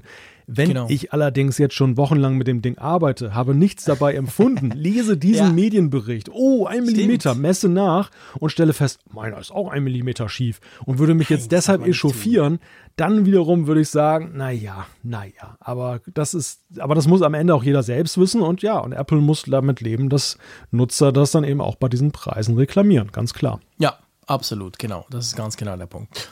So, dann kommen wir doch zur Umfrage der Woche. Und bevor wir euch natürlich die neue Umfrage der Woche stellen, haben wir noch die Umfrage der Woche der letzten Woche und die werden wir jetzt hier auflösen. Ich glaube, ich habe noch nie so kompliziert anmoderiert, aber das war, weil ich gleichzeitig versucht habe, die Umfrage aufzuklicken ei, ei, ei. auf unserer Webseite apfelfunk.com slash Umfrage. Du weißt ja, ich bin ja nicht multitaskingfähig, ich bin ja ein Mann. Aber ich habe es jetzt trotzdem noch geschafft. Was wollten wir letzte Woche denn wissen? Wir haben euch die Frage gestellt, wie gefällt es dir, dass die Safari-Adresszeile in iOS 15 künftig unten angesiedelt ist? Hi, hi, hi. Also, dann lass uns das mal aufdröseln. Äh, ziemlich viele Farben. Rund 45 Prozent sagen, keine Ahnung, weiß ich nicht. Absolut verständlich. Ihr habt ja auch noch nicht installiert. Und dann aber ist schon spannend, irgendwie 19 Prozent und 18 Prozent sagen entweder gut oder sehr gut. Und nur 7 Prozent sagen nicht so gut. Ja. Das erstaunt mich ein bisschen, ehrlich gesagt. Ich finde das auch bemerkenswert, weil wenn man jetzt zum Beispiel diesen Keine-Ahnung-Faktor mal rausrechnet, das kann man mhm. übrigens in unseren tollen Umfrage Display, was wir hier von so Sendung haben, auch habe ich gerade festgestellt. Dann, Ehrlich? Ja, du musst mal auf da oben auf das blaue klicken für keine Ahnung dann und dann geht das weg. Dann hast du das nämlich rausgerechnet und dann Das ist ja geil. Und dann sehen Ja, Wahnsinn. Dann dann sieht man, dass dieser Rest, also die, die verbliebenen Antworten, dass da zwei Drittel dann tatsächlich dann eben auf dieses gut und sehr gut entfallen. Und ja, das ist also eine extrem hohe Meinung bei denen, die jetzt da schon wissen, wie sie das finden. Ja. Ha. Tatsächlich. Ja, genau. Das ist, das ist, vor allem, also mich, mich erstaunt es noch aus einem anderen Grund. Ich habe relativ, also ja, es ist nicht immer schwierig. Quantitative Aussagen kann man nicht, nicht machen via Twitter und Co. Aber ich habe schon einige gelesen, die sich geärgert haben, die gesagt haben, ah, ist unpraktisch, weil ja. das Problem bei iOS 15 oder auch bei iPadOS 15 ist ja beim, beim Safari, der wurde übrigens generell viel besser. Da werden wir dann, wenn es dann näher rückt, das Update sicher noch viel drüber sprechen. Aber es ist schon so, das Ding ist unten, super praktisch, aber dann springt er ja quasi hoch. Also er ist ja nicht immer unten, sondern wenn du da mal blöd gesagt deine URL ausgewählt hast, dann springt er dann hoch. Und dieses, das ist so ein bisschen halt ein, manchmal ein Hin und Her. Also ich kann durchaus auch nachvollziehen, sagen wir mal, es braucht wirklich eine Umgewöhnung. Und ich habe einiges Negatives drüber auch auf, auf den amerikanischen Tech-Blogs gelesen. Da sind nicht alle super happy drüber. Aber bei unserer ähm, Zuhörerschaft ist das offensichtlich kein Problem.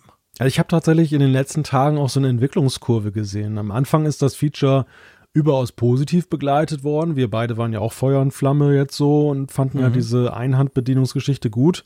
Ich bleib da eigentlich auch bei. Also ich habe da noch keinen Meinungschange.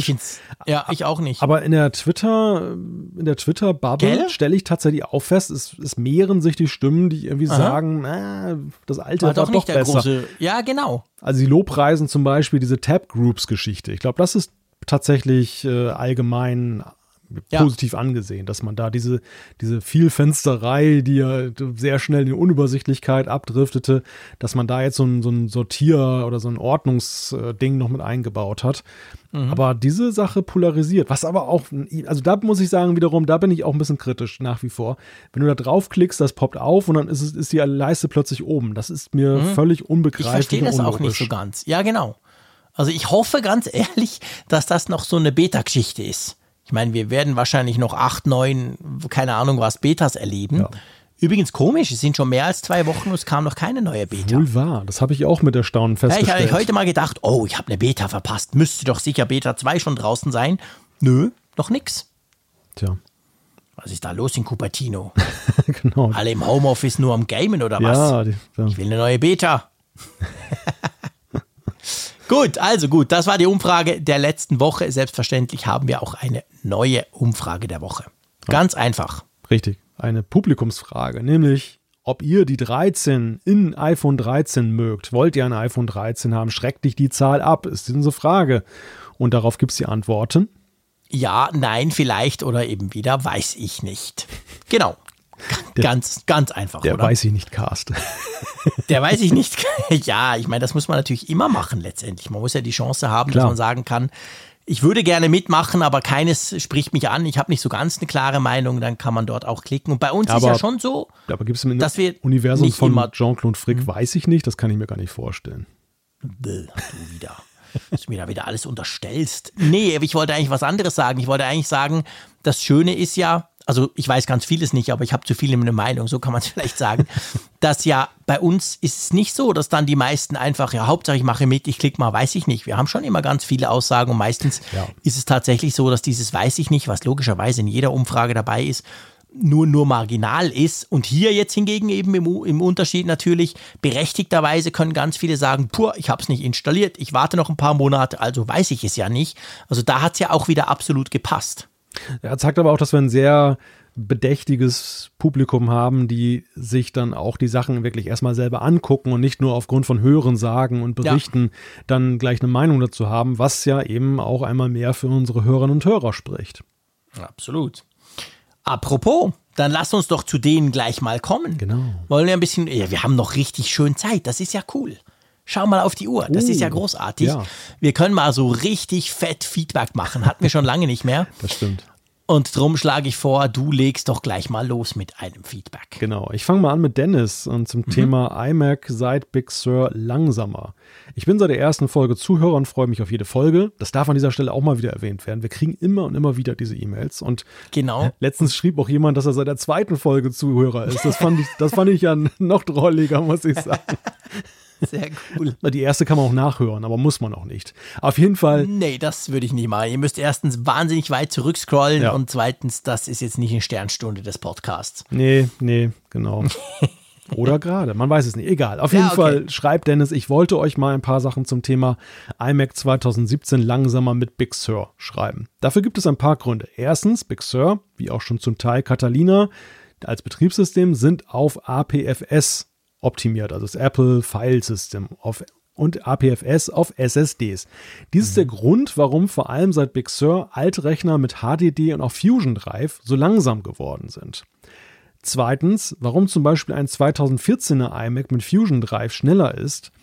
Der Grund ist, da iMacs bis 2015 mit Fusion Drive 128 GB SSDs hatten und ab dann nur noch 32 GB SSDs von Apple verbaut wurden. Ein Tipp, die interne HDD bei einem Fachhändler durch eine SATA oder SATA SSD tauschen lassen und dann aus PCI Express und SATA SSD ein neues Fusion Drive erstellen.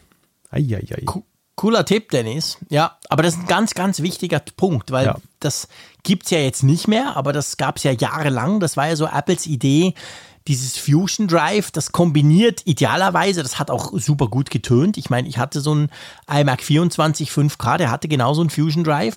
Da hast du auf der einen Seite hast du ganz viel Platz, nicht das Problem, dass die SSD, der Speicher so wahnsinnig teuer ist und du dich einschränken musst.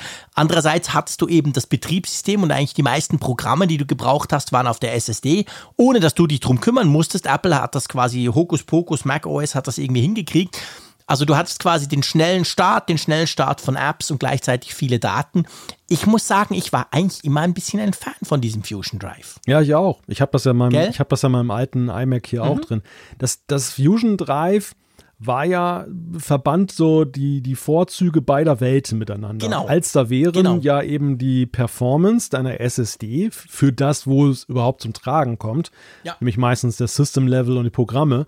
Und auf der anderen Seite aber eben so dieses Maximum am Speicher. Ne? Ich habe hier drei, Genau. Ein 3 Gigabyte Fusion Drive, das kann man sich heute gar nicht mehr vorstellen. Terabyte. Äh, Terabyte, 3 Gigabyte. So alt ist Das- der Mac nicht, ja, dass das, du drei das Gigabyte wäre, das wäre ein uralt Mac aus Ende der 90er oder so. Genau. Sorry. Ja, nein, aber das, ist riesig. ja, riesig, das, ja. und das hast du ja heute ja eben nicht mehr. Ne? Also du hast dann eben Nee. Mhm. Terabyte SSD. Ja, ja gut, ist ja auch eine Menge Platz. Klar. Aber eben nicht drei. Ne? Das ist halt ein Unterschied. Mhm. Dafür ist das natürlich da alles schnell.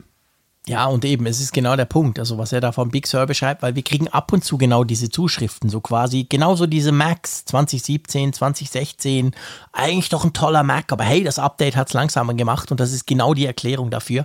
Er arbeitet auch in dem Bereich, also er weiß, weiß von was er spricht. Vielen Dank für dieses Feedback, Dennis. Das ist eben auch das Coole. Wir wissen immer, unsere Hörerinnen und Hörer sind einfach schlau. Genau. Dann komme ich mal zum Markus, einverstanden? Aber hallo. Da steht auch so ein bisschen, wir werden noch andere vielleicht dazu ähm, reinnehmen können, da steht so ein bisschen ähm, stellvertretend. Wir haben einiges Feedback zum Thema Panoramafotos bekommen. Wir haben in der letzten Sendung oh, äh, nicht wirklich gelästert, oder? Wir haben einfach ein bisschen über Panoramafotos gesprochen. Ja.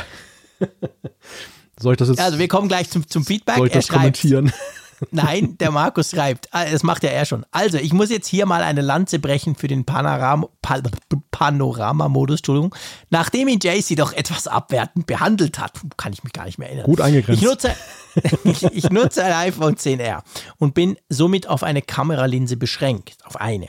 Ich nutze den Panoramamodus regelmäßig als Ersatz für die fehlende Weitwinkellinse. Man kann die Panoramaaufnahmen ja jederzeit beenden, indem man die Bewegung stoppt und das Handy kurz in die andere Richtung bewegt.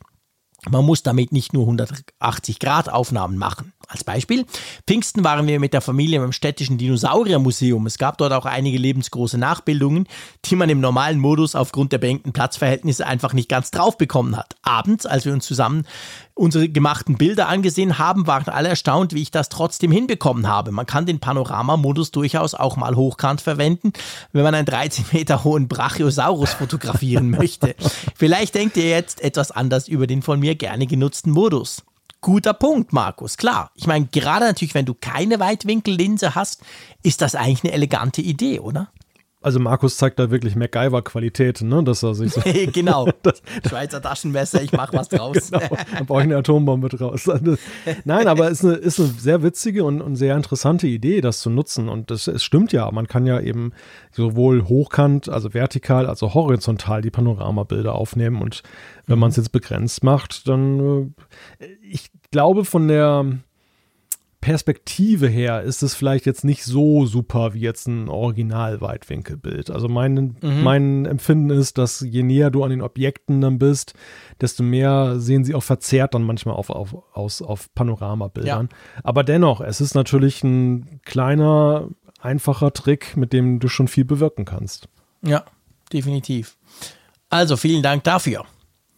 Magst du zum nächsten springen? Ich mag. Und zwar Petra hat uns geschrieben zum Thema Apple Lossless. Sie hört gerade unsere Folge 280. Natürlich auch in Lossless-Qualität wahrscheinlich, nehme ich an. Und dort sagte Jean-Claude, witzig, es geht immer nur um dich. Ja, gell? Dass, Komisch. Dass man für Apple Lossless mindestens iOS 14.6 installiert haben muss. Das mag für die mobilen Geräte stimmen. Ich frage mich jetzt nur, wer auf die Idee kommt, sein iPad, iPhone an Hardware anzuschließen, außer an einem Kopfhörer. Ich nutze mein iMac und habe diesen mit einem dicken High-End-Kabel an meine Stereoanlage angeschlossen. Und ja, das lässt das Herz höher schlagen. Ich besitze immer mehr Musik nur digital ja, ich kaufe nur noch digitale, ich kaufe noch digitale Musik, streame diese nicht nur über Apple Music. Und wenn man dann von einer LP oder CD auf die MP3 geswitcht hat, über die Stereoanlage, ist einem immer wieder das Heulen gekommen. Jetzt muss ich mir nur noch einen neuen Mac kaufen, weil mein alter iMac von 2013 als Musikserver verwendet wird und der hat kein Update auf Big Sur. Also werde ich jetzt meinen iMac 2015 als, als Musikserver umfunktionieren und mir fürs tägliche Leben einen neuen kaufen, wenn ein 27 Zoll, 29 oder was es auch immer wird, herauskommt. Ich freue mich riesig darauf, lossless über meine, sage euch jetzt lieber nicht, was diese gekostet hat, HiFi-Anlage zu donnern. Die Nachbarn werden auch ihre Freude daran haben, schreibt Petra. Und unten schreibt sie noch, und ja, wahrscheinlich bin ich ein Freak. Ich kenne aber mehrere solche HiFi-Freaks. da muss ich es nicht sagen, weil sie hat es ja, ja, zumindest selber ja, schon geschrieben. Das stimmt. Ja, aber guter Punkt. Also klar, du hast natürlich recht. Wir haben viel über dieses Lossless auch gesprochen und haben dann gesagt, es braucht Hardware und so und sind natürlich immer vom iPhone und iPad ausgegangen. Klar, macht grundsätzlich wahrscheinlich mehr Sinn, je nachdem, was du halt für ein Setup hast, dass du dafür natürlich dein Mac brauchst. Du hast eine, in dem Fall eine sehr teure Stereoanlage und dort macht es dann erst recht Sinn. Ich frage mich nur so ein bisschen, aber das hat jetzt wirklich nichts mit dem Thema Lossless zu tun. Ich würde wahrscheinlich nicht unbedingt einen iMac als Musikserver nehmen, weil der ja dann doch ein bisschen mehr Strom braucht. Da wäre doch eigentlich ein Mac Mini ganz cool, oder? Ja, ja. Das war für mich immer so der klassische Server. Ich hatte auch eine Zeit lang mal den Mac Mini wirklich als Server im Keller quasi, bis ich dann gemerkt habe, dass ich alles in der Cloud habe und eigentlich keine lokalen Daten mehr brauche, solange das Internet funktioniert. Aber ähm, gut, ich meine, klar, du hast natürlich den iMac 2015, also du kannst den jetzt brauchen. Da macht es keinen Sinn, noch einen Mac Mini und dann noch einen iMac zu kaufen. Aber es ist mir nur gerade aufgefallen beim Lesen, weil der ja wahrscheinlich ein bisschen mehr Strom braucht. Klar, der Bildschirm stellt da mal ab. Aber trotzdem, ja, cool deine HiFi-Anlage? Das würde mich ja schon interessieren. Ich nehme mal an, du hast große Boxen und entsprechend, ich meine, das ist genau das Setup, was Petra ja beschreibt so ein bisschen, das eben, wo man solche Unterschiede überhaupt auch erst hört, oder? Da würden es wahrscheinlich auch wir hören, oder? Ich hoffe es. Ich hoffe es. Also im Interesse meines und deines Gehörs, dass wir dann auch einen Unterschied wahrnehmen. Der skeptische Malte mal wieder. Aber ja, nee, also ich glaube schon, dass dort wäre es wahrscheinlich, wäre es genau, also genau für solche Sachen ist das natürlich dann super. Ja. Gut, vielen Dank, Petra, für dein Nerd-Feedback oder dein HiFi-Nerd-Feedback. Ich komme mal zum Thomas. Da geht es nämlich nochmal um die Panoramafotos. Er schreibt jetzt, eure Überlegungen zu Panoramafotos kann ich durchaus nachvollziehen. Als Fotograf sehe ich die Funktion auf dem iPhone allerdings anders. Wenn ich an einem Ort bin, von dem ich denke, es wäre für ein Panoramabild geeignet, mache ich mit dem iPhone ein Testpanorama. Wenn das Bild auf dem iPhone so wirkt, wie ich es mir vorgestellt habe, packe ich die richtige Kamera mit Panoramakopf und Stativ aus. Raphael wird das sicher bestätigen können. Wer ist Raphael? Ja, ich weiß nicht, warte mal. Irgend, irgendwas mit Regen, oder? Ah, ja. Ah, komm, wir fragen ihn. Der, der macht, glaube ich, bei Apfelfunk am Hörer auch mit. Genau. Müssen ihn mal fragen, Zwei was der Tagen. eigentlich mit also, Fotografie und so ich hoff, zu tun ich hat. Hoffe, ich, gar ich nicht. hoffe, er hört sich die Folge noch an bis dahin. Na, natürlich nicht. Der ist immer drei Monate verspätet. Na, mittlerweile nicht mehr. Der wird an Weihnachten darüber lachen, was wir hier machen. Nee, nee, es haben ihm Leute gesteckt, dass wir häufig mal über ihn reden hier und seit, Okay. seitdem ist er mal schnell dabei. Siehst du, so kann man Leute auch motivieren, den Podcast zeitnah anzuhören. Hallo Raphael.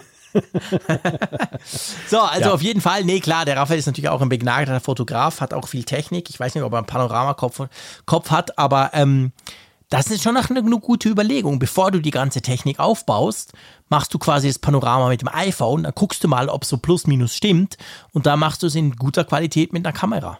Ja.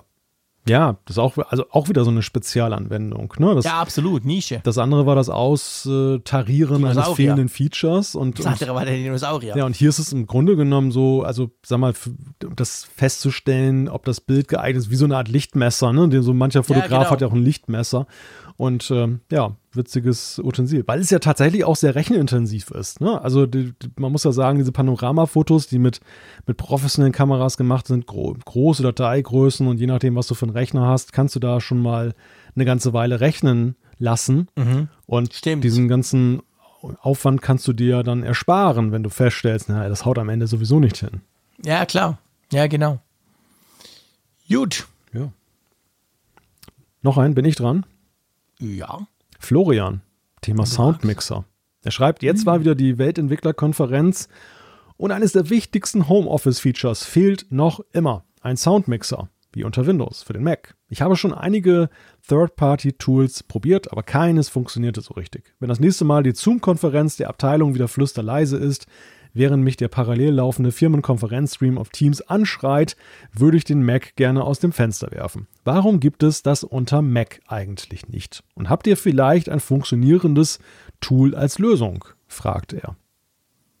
Spannender Input, Florian. Guter Punkt. Hat was, wenn du mehrere.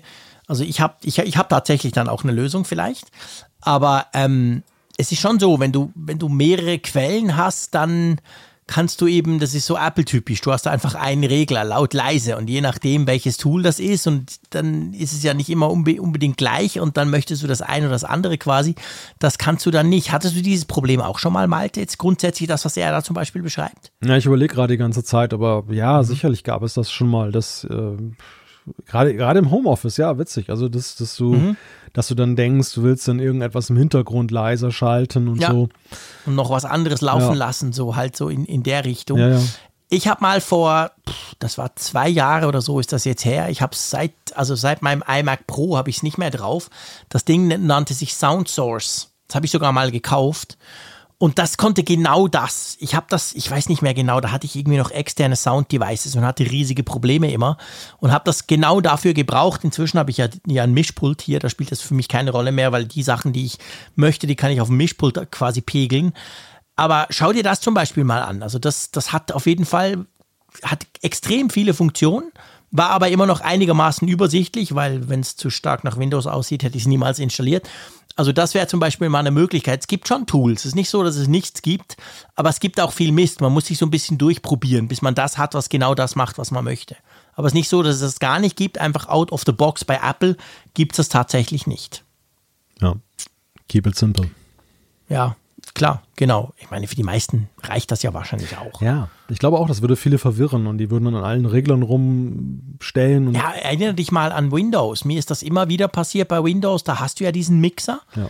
und dann bist du halt, jedenfalls gefühlt bei Windows 10, bist du relativ schnell mal irgendwo dran gekommen hast dir nichts Böses gedacht und dann startest du mal noch dein, dein, dein Audio-Tool. Ich habe ja viel Audioschnitt auch auf Windows natürlich gemacht und dann war das so sau leise und du dachtest, was ist denn das los? Und dann hatte, genau, hattest du genau beim blöd rumklicken diesen Kanal erwischt, den aber nur das Soundtool braucht. Sprich, du hast es beim Klicken gar nicht gemerkt.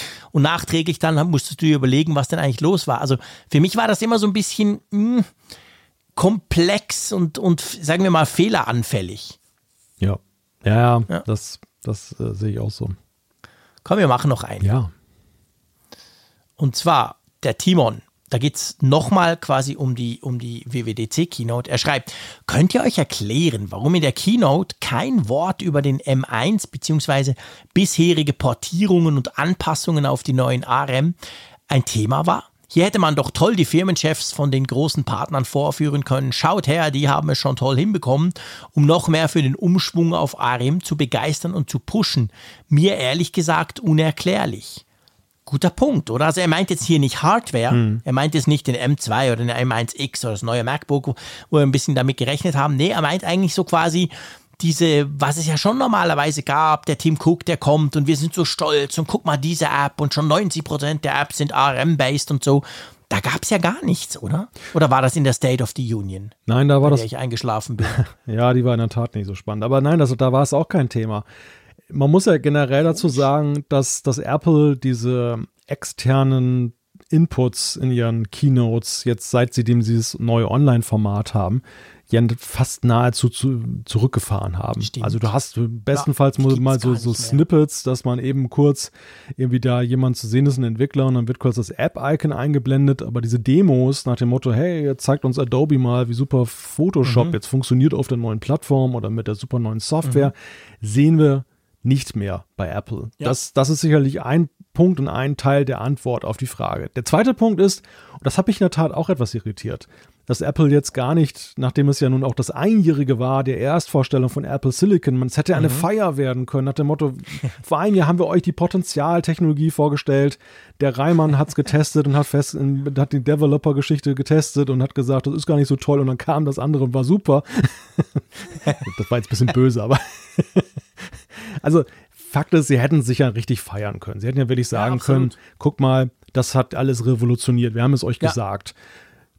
Sie haben ja sogar so tief gestapelt, dass sie ja nicht mal herausgearbeitet haben, welche Features, die jetzt dann in den neuen Betriebssystemen, also im neuen Mac OS stecken, dann tatsächlich den M1 Max vorbehalten sind. Denn es gibt ja tatsächlich Stimmt. einige Sachen, das werden die Intel-Nutzer nachher feststellen, mhm. die haben sie zwar mal in der Keynote gesehen, aber die tauchen auf ihrem Intel-Mac ja. nicht auf, weil einfach ja. der M1 Voraussetzung ist. Es scheint irgendwie so ein Tabuthema zu sein. Die Frage ist, warum? Ja, keine Ahnung. Ich weiß es nicht.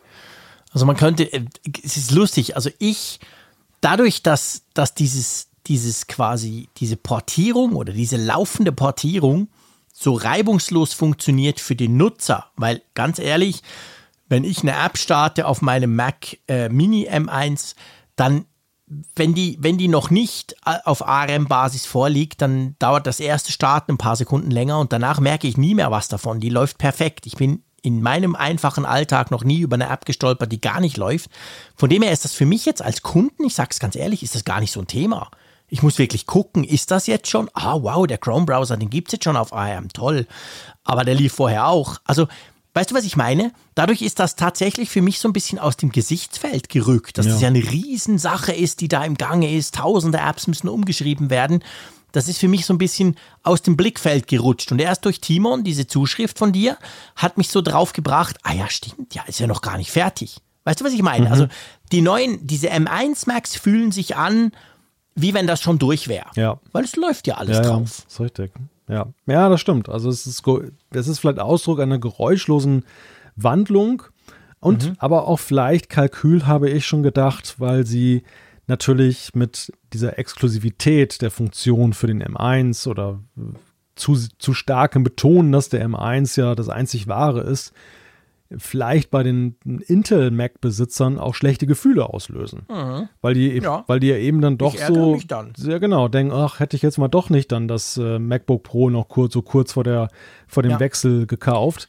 Und indem sie das jetzt einfach momentan nicht thematisieren und lassen jetzt diese Transition erstmal durchlaufen und dann fangen sie vielleicht dann irgendwann an, wenn es nur noch wenn es nur noch ARM-Chips gibt, dass sie dann Mhm. einmal den Regler wieder hochfahren und dann mal Revue passieren lassen. Vor drei Jahren haben wir euch das vorgestellt und es ist so super. Dann hat es, Ja. dann hat's, glaube ich, einen anderen Widerhall. Klar, das ist genau der Punkt. Ich glaube auch, dass sie, ich glaube, es ist genau das, was du sagst, plus auch, die Hardware ist ja noch nicht komplett da. Weißt du? Ja. Es fehlt ja noch ganz viel. Ja. Wir haben diesen schönen, wir haben diese, diese drei M1 Max und wir haben jetzt den iMac bekommen, okay. Aber es fehlt ja gerade in der Profiliga, fehlt ja noch ganz viel. Genau dort, wo eben die Leute Tausende von, von Euro ausgegeben haben für tolle Macs. Und ich glaube, das hängt auch noch ein bisschen damit zusammen, weißt du? Wenn du jetzt zu stark hingehst und sagst, hey, guck, das einzig wahre und schau mal, wie toll das ist und schau mal, jede App läuft schon drauf, dann kann quasi theoretisch, kann der Profi kommen und sagen, ja, aber Freunde, was ist denn mit meinem iMac Pro, mit meinem Mac Pro? Ich habe ja nichts, ich kann ja gar nicht. Ne. Also ich glaube, Apple muss das muss da zuerst was bringen und dann noch ein bisschen Zeit verstreichen lassen und dann passt das dann. Naja, und am Ende haben ja auch wir Medienvertreter die Arbeit für Apple schon erledigt. Wir haben ja schon in unserer Faszination dieses neuen Chips Ja. ja, umfangreich dargelegt, dass mit einem Consumer-Chip pro Software fantastisch funktioniert und ja selbst dann ein iMac Ja. Pro in, in Schatten stellt, in, in Benchmarks. Also Klar. Warum soll Apple jetzt nach einem Jahr sowas nochmal wiederholen, was ja schon alle Schlagzeilen beherrscht hat?